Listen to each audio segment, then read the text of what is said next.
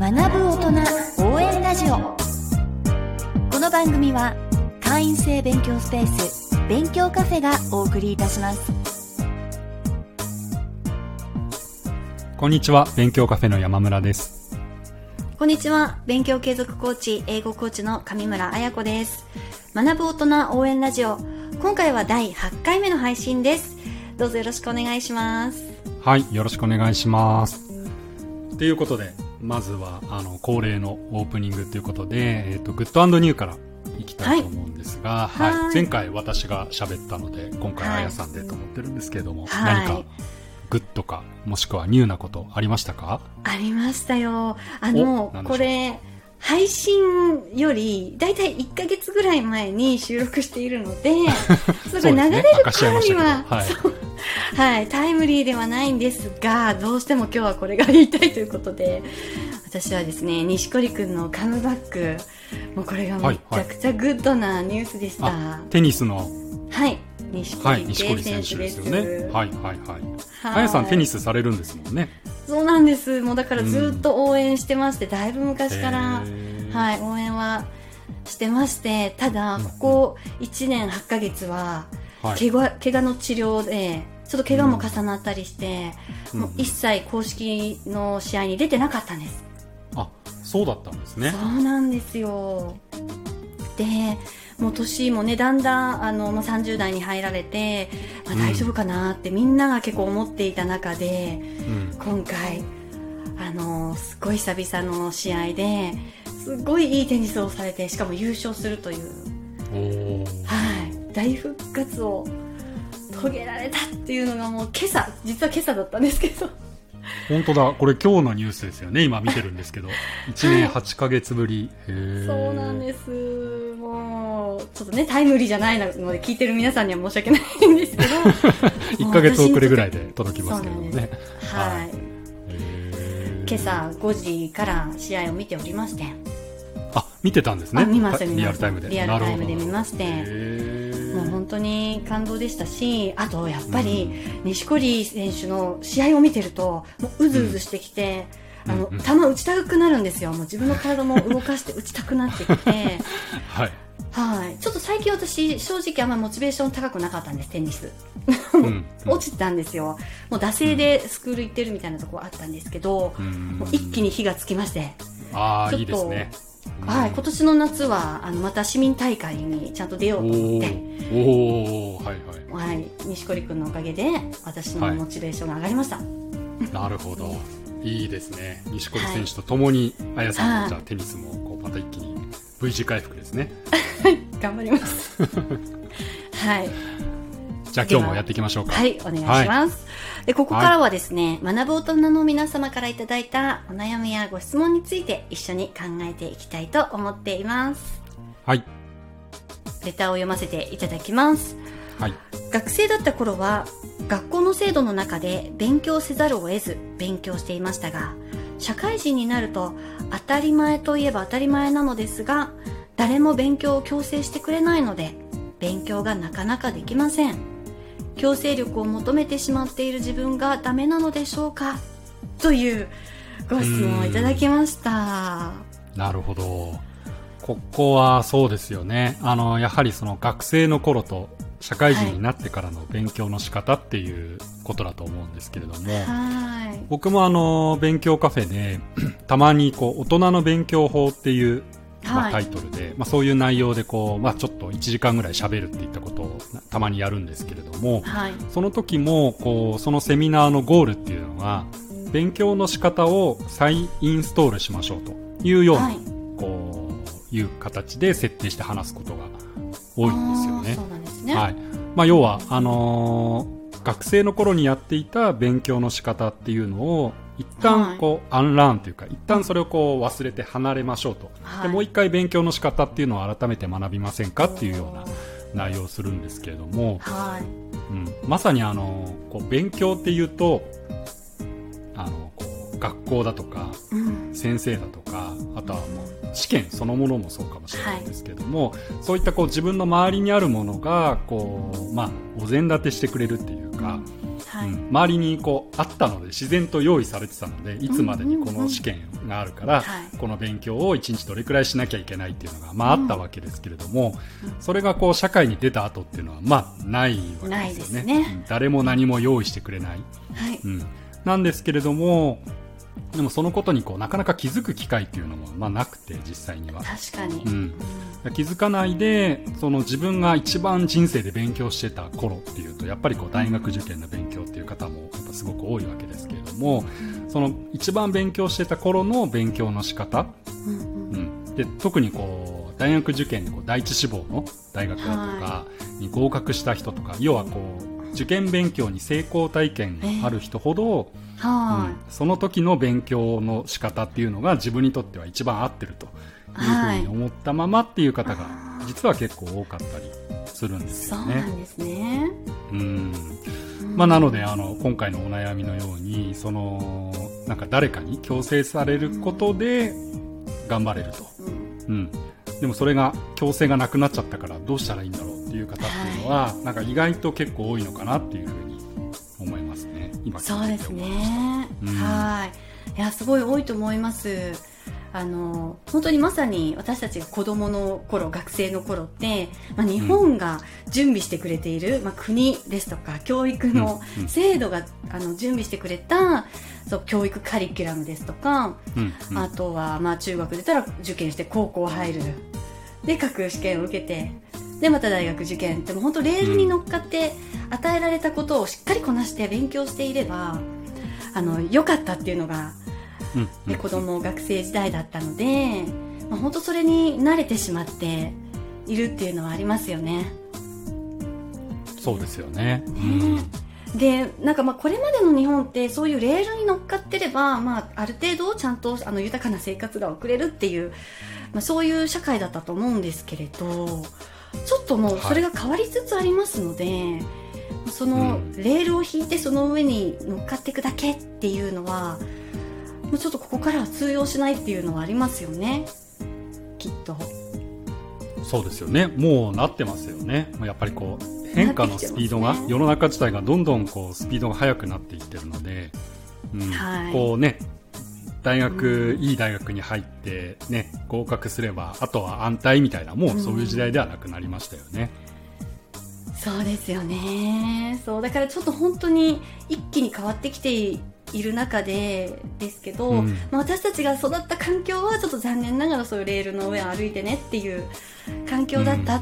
まあ、その強制力に依存しがちなあの環境で勉強してきたっていうのは、うん、まあ、ちょっとある程度仕方ないところかなって思うので、ね、そういう世代ですもんねまさにね。そう本当世代ですよ、あのなので、ね、自分がダメ強制力を求める自分はダメって、ね、書かれてますけれども、まあ、ちょっとある程度しょうがないところもあると思います。うんうん。うん、うん、ダメっていうことでは、うん、ないんじゃないかとは思うんですけどでもちょっとあのそういう環境で育っちゃったから外部の強制力に依存しちゃってるなっていうところに、まあ、あの気づくところからがスタートですよね。うんなるほど、うん、そうですね。はい。ね、だから気づいていらっしゃいますので、この質問者の方は。うん、あの、はい。そこ気づいていけば、あ、ちょっとずつ、じゃあ、ちょっとそういう強制力に頼らずにやっていこうかなって思える第一歩だと思いますので、あの良い一歩を踏み出されていると思います。うん、うん、そうですね。はい。で、まあちょっとその強制力っていうところ、あのある程度はやっぱり必要かなと思うんですけど、そうだけ、それだけじゃなくて、まあ、自分の内側から湧き上がっていく、うん、あの、エネルギー、モチベーションっていう方も、あの、自分で育てながらやっていけるといいですね。うん確かにそうですね、うん、あの僕思うんですけどこう強制力って言った時にその自分以外のやはりその人の存在の影響力って結構大きいかなっていうふうに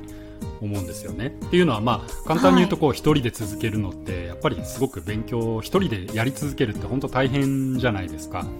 はい。うん。実際にこう勉強カフェもこう体験利用っていう形でいらっしゃった方にこう皆さんに感想を伺ってるんですけれども、はい。うん、一番多いのが周りの人もみんな勉強してたからすごく集中できましたっていう声をいただくことが多いんですよね。はい、うん。まあ、勉強カフェって特にこう我々が何か勉強を教えてるわけではないので、うん、要は先生がいるわけじゃないのでそうですね、こう直接こう、ね、1日これぐらい勉強しろとか、うん宿題ドンって出すとか、はい、そういったこう直接的に強制するっていったことはないんですけれども、はい、うん、やっぱり他の人がいるっていうところで自分もせざるを得ないしなきゃっていうふうに思えるっていう、まあ、間接的な強制力っていうか、はい。まあ、そういったものを求めてる人っていうのはすごく多いのかなっていうのはすごく感じてますね。そうですよね。あとは勉強カフェに入会してお金払ってるんだからちゃんと勉強しなきゃっていう。そうですね。元取らなきゃみたいな。強制力をあえて自分で作り出すっていうことですよね。確かにはい。スポーツジムとかでもそうですよね。そうですね。本当に、まあ、自ら強制力が働く環境を、まあ、ちょっと用意する自分で用意するっていうのが一つできることですよね、まあ、それがあのスクールに入るですとかあとは勉強コミュニティに入るっていうのも、まあ、その強制力が働く環境になりますし、うん、まあ、勉強カフェのような勉強場所自習室の会員になるですとか、うんまあ、あとはあのコーチをつけるですとかちょっと強制力が働くように自分でお金出したりしてあの環境を整えるっていうのは大人になってできる一つの強制力のあの作り方ですよね。そうですね。まあ僕らが言うとね、ちょっとどうしてもポジショントークみたいにはなっちゃいますけれども、うん。まあ実際でも僕自身もやっぱり、うん。なかなか自分で家で一人で自重で運動するかって、ね、やっぱりしないので、やっぱりジムに通って通ったからには行かなきゃ勉強あ運動しなきゃっていうふうに、はい、まあやっぱりそういうのはありますよね。ありますよね。うん。ただこのあのやっぱり強制力って言った時になんですけど、はい、まあ、いずれの場合もスクールにしても、まあ、コミュニティにしても、まあ、実習室やコーチングもそうなんですけどあのやっぱり最終的に本当に強制力あるかっていうともうそこもうやめちゃえばあのやめられちゃうので。まあそうそうですよね。ね学校とは違うじゃないですか。うん。ね確かに確かに。怒られたりするわけじゃないですもんねそうなんです。ペナルティーもないんですよ、なので、まあ、ちょっとその強制力っていうのもあの限界があるっていうのと、あと短期間は効果が出るけど長期間あの効果出し続けるのちょっと難しい場合もあるっていうのが、はい、やっぱりどうしてもちょっとだれてきちゃうみたいなあるんですかね。はいそうですね。あとやっぱり結局、あの、これやめようと思えばやめられるじゃんって自分で気づいちゃうので、うん。まあ、逃げ、逃げることができちゃうっていうのも。うん。まあ確かにそうですね、ね、強制力っていう点ではやっぱり限界はありますよね、はいうん、そうですねあの、うん、あとえっと、ペナルティをつけるっていう意味でなんかこう、目標を立ててそれ達成できなかったら追加料金を払うみたいなそういうサービスも世の中あるみたいで、はいはい、なるほどなるほど。できなかったらさらにお金払わなきゃいけないと。そうそうそうそうなんです結構スパルタ的な感じですね。そうですね。なるほど。で、そこ、あえて入って、もう無理やりでも自分を動かそうっていう、あの、そういう方もいらっしゃるかもしれないですけど、でもやっぱりこれもそのサービスやめちゃえば終わりになるっていうので。あ、まあ、やめられないわけじゃないですもんね。やめられないわけじゃないという。はいはい。やっぱ大人って自由がある、自由度があるのが大人の良さでもあり、はい、難しいところでもありますね。すべて自分の自由になる。まあまあそうですよね、ね、自分の行動は自分で決められるわけですからね最終的には、はい、そうなんです。なるほど。そうなるとどういうふうに考えていったらいいんですかね？はい。なのでやっぱり、うん、あのその外部の強制力これあのなんかモチベーションの中では外発的動機づけっていう言葉で呼ばれているそうなんですけれども、はい、まあ、外部の要因による動機づけ、強制力っていうところにやっぱりあの頼りきりにならないような内発的内部から湧き上がる内発的動機づけっていうところを少しずつ成長させていくっていうのが大人になると必要だっていう話なんじゃないかと思っております。なるほど。はい、はい、で本当にここで一番ポイントになるのは、まあ、人間って人に言われたことより自分で思いついて自分でやろうってあの自発的に思ったことの方が実行できるし継続できるっていう、まあ、この原則をすごい大事にしていくっていうところが鍵になるかなって。そうですよね。はい。いや本当そうですよね、うん、僕も学生時代に別に誰から言われたでもなくこう学校で何かあったわけでもないけれども、やっぱりこうイタリア語を勉強してイタリア人と話したいっていうただそれだけで、はい、あの1年間こう NHK のラジオこうイタリア語会話みたいなのを聞いてあれだけで1年間勉強して、片言喋れるようになっていってみたいな。まさにあれはもう内発的動機しかないというか。しかないですよね。うんやりたいからやってたっていうので、やっぱりそれは強いし、はい、不思議ともうイタリアに行かなくなってからもう20年ぐらい経つんですけれどもやっぱりたった1年間しか勉強してなかったんですけど不思議といまだにある程度覚えてますからね。全然話すアウトプットする機会も今ほぼゼロですけれども、はいはい、だけれどもまあなんか多少の文章とかはいまだに出てくるのでもしかしたらやっぱそういうこう記憶のはい、こう深まり方定着の仕方にも影響するのかもしれないですよね。自分がやりたくてやったことって。いや本当にそれは間違いなくあると思います。やっぱり自発的に、うん、学べるっていうことがその記憶の定着にもいい影響は絶対に及ぼすと思います、うん、うん、うんまあでも自分で一人でねそうやってこう何かこれをやろうってなって、まあ、それが確かに理想的な勉強の仕方かなっていう気はする一方で、はい、なかなかこうね普段はい、こういろいろ仕事しながら、あのこう勉強しなきゃっていう中で一人で内発的動機をこうね、はい、こう持ってそれにずっとこう取り組み続けるって、まあ、なかなか大変かなっていう気もしてて、はいまあ、そういう意味ではこうあやさんあの普段今勉強継続コーチングで、はい、こう受講者の方とこう1対1っていうかマンツーマンで、こう勉強に関したこうコミュニケーションっていうのを、まあ、日々こう取られてるわけですけれども、はい、実際こう一人だとやっぱり勉強続けられなくて困ってるとか、はい、なんかそういった方って多かったりするんですか？もうあの基本的に来られる方はあのほぼそういう方なんじゃないかなと思っておりまして、そうなんですね。はい。やっぱりもう誰も監視してくれない、誰も、あの、強制してくれないから、ちょっと、あの、日々の監視の目が欲しいですですとか、うんうん、はい。あとは時間管理方法とか勉強方法についてのノウハウを教わりたいですっていう声ももちろんあるんですけれども、やっぱりちょっと見見張られていたいとか、あの、やらない時にちょっとお尻を叩いてほしいみたいな、うんはい、そんなきっかけで来られる方っていうのは圧倒的に多いですね。うん、はい。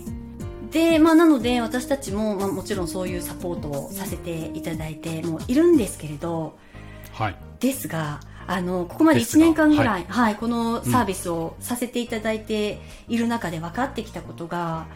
はい、あのやっぱり監視の目があるといっても、まあ、完璧ではない完璧な強制力にコーチはならないっていうのはもちろん、ね、あのありますしもうやめちゃえばやめられちゃうので、うん、なりますしあと、まあ、いろいろな時間管理方法とか勉強方法とかってノウハウももちろんお伝えしていったり、うん、あの世の中いっぱいあるじゃないですかそういう方法。ありますもんね、はい、うん、ノウハウ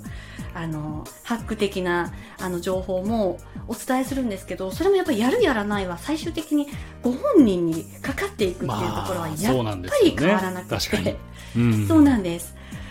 本当そうなんですね。やっぱり大人の勉強って最終的にはやっぱり自分自身に返ってくるので、うん。うん、なのでこのあの勉強継続コーチングではあの特に2ヶ月目3ヶ月目以降から特に大事になるのが、はい、あの内発的動機をいかに引き出すコミュニケーションができるかっていうところがこのコーチングで、もう本当に大事なにしているところで、はい、はい、あのもう自分一人でその自発的なやる気を起こすって本当に難しいことなんですよね。もう、うんうん、ああのイタリア語を学びたいって思ったその瞬間は山村さんの中で自発的なあのモチベーション湧き上がったと思うんですけど、はい、それって人生で本当に数回ぐらいしか来ないじゃないですか。いや本当ですよね。他にあったかなって思い返しても 出てこなかったんで、ね、多分岩村さんは、次に来たのは起業するぞっていう時の自発的なエネルギーだったと思いますし、まあでも本当に限られたポイントでしかそういったタイミングって起きてこないので、うん、あの自分で起こしたいって思った時にはちょっとなかなか思うように出てこないのがありますので、まあ、コーチって、まあ、そこを手伝うっていうのがやっぱり一番のあの役割だと思っておりまして。なるほど、はい、自発的になかなか出てこないそのモチベーションをコーチとの対話の中であの湧き上がらせてくる、うん、もうこここそが、はい、はい。はい、コーチングの真髄だと思っております、うん、なかなか一人でああでもないこうでもないって考えてもなかなかそういうこう思考が変わらないですもんね、はいうん、そこでこうコーチの方の、まあ、問いかけ、質問をこう考える中でっていうようなことなんですかね、そうですね。本当にここは一人で限界がある部分。で自分一人の思考だとやっぱり狭いすごく狭い思考になっちゃいますしもうループしちゃうんですね、はい、ぐるぐる同じところでループしちゃって、うん、あのあとはもうパツパツってやめちゃう。一人で思考するのをやめちゃうっていうことがよく起きがちなので、うんうんはい、そこにコーチが入ることであの質問をずっと投げかけられ続けるのであのやめられないですし考えることをやめないし、うん、諦めないですし。うん。はい、あの自分のそのやる気のスイッチっていうんでしょうかね。あの自発的なモチベーションが湧いてくるスイッチをもうコーチと一緒にあのあっちこっち自分の体 あの、はい、いろんなところを押してみてどこがスイッチになってるかをもう一緒に探し続けるみたいなそんな感覚なんですよね。スイッチもどこにあるかも自分じゃわからなかったりするわけです、ね、からないんです自分では。はい。はいはい。でもいっぱい押していってやっと見つかるみたいなところがあるので。はい、それをコミュニケーションの中で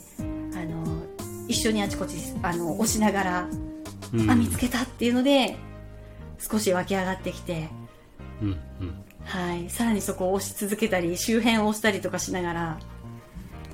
あのじわじわと数ヶ月かけて高めていくっていうのが、うん、この、はい、コーチングでしていることになります。なるほどですね。はい、うん。まあ、そうやってこう誰に言われる言われるでもなくこう自分が学びたいから、まあ、それを勉強するっていうこう内発的動機ですかね、はい、うん。まあ、それがやっぱり一番強い動力源なので、はい、それをこう他の方とこう対話を通じながら見つけていくっていうのが、まあ、一つのアプローチなのかもしれないですね。そうですね。はい、はい、ありがとうございます。はい、えー、ちょっと長くなってしまいましたが今日もありがとうございます、えー、このような形でこの番組では学ぶ大人の皆様学びたいけどうまくいっていないという皆様のお悩みや体験談を募集していますぜひ概要欄のフォームからお寄せください、はい。で、えー、来週はですね、また別のテーマで話していきたいんですが、はい、次回のテーマは、毎日の仕事や勉強の疲労こちらですね。はい。はい。あの疲れますよね、勉強すると。方、うん、はい、多いと思いますので、このあたりをお話ししていこうと思っております。はい。はい。では、また来週お目にかかりたいと思います。ありがとうございました。はい、ありがとうございました。最後までお聞きくださりありがとうございました。勉強カフェや勉強継続コーチングの詳細は、ぜひ概要欄をご覧ください。ではまた次回お会いしましょう。